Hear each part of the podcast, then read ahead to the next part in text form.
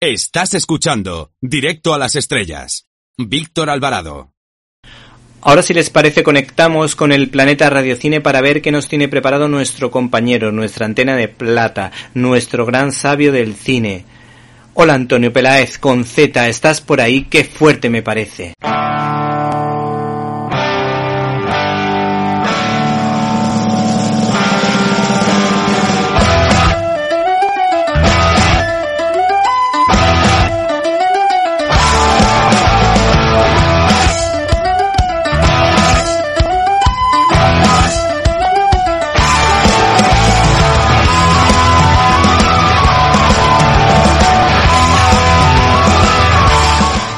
¡Qué fuerte!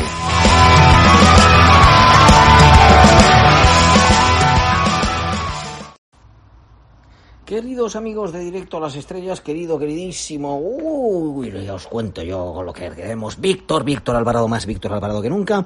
Hoy estamos contentos, contentos, contentísimos, más contentos que nunca, porque Esperanza Roy y Javier Aguirre reciben la medalla de oro de la Academia de las Ciencias y las Artes Cinematográficas. Si estuviera aquí Antonio Resines, diría a lo mejor que son las artes y las ciencias cinematográficas. Yo qué sé, esto de verdad que con Resines me ocurrió, que me dijo que el orden era inverso. En fin. ¿Quién nos está hablando? No es Antonio Resines, es Antonio Peláez. Más guapo, más alto, más rubio, más fuerte. Todo. Desde el planeta Radiocine y déjate de historias para, por supuesto, directo, directísimos a las estrellas.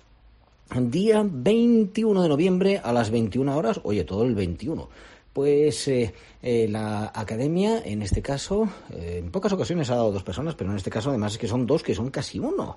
Son pareja desde mediados de los años 70, Javier Aguirre y Esperanza Roy. No confundir Esperanza Roy con Esperanza Aguirre, aunque sea la mujer de Javier Aguirre, en España no cambia el apellido, ¿vale? Esperanza Aguirre es otra señora que no tiene nada que ver.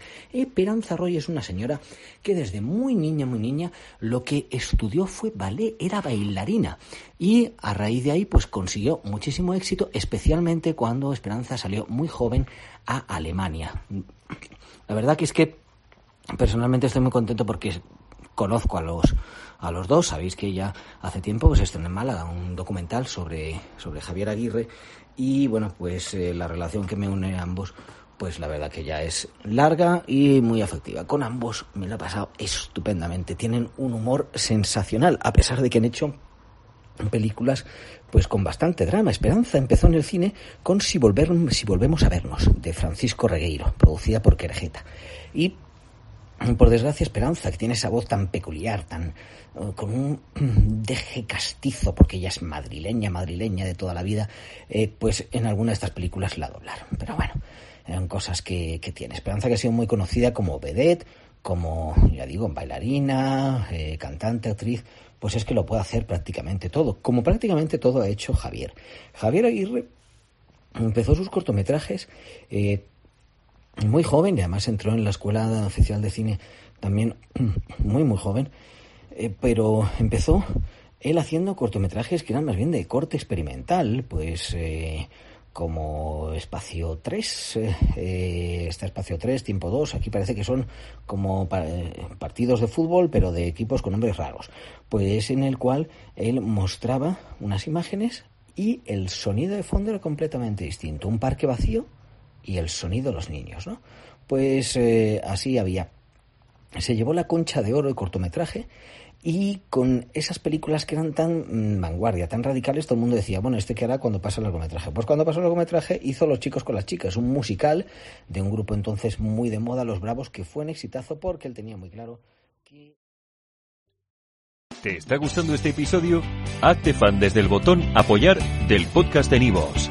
Elige tu aportación y podrás escuchar este y el resto de sus episodios extra. Además, ayudarás a su productor a seguir creando contenido con la misma pasión y dedicación.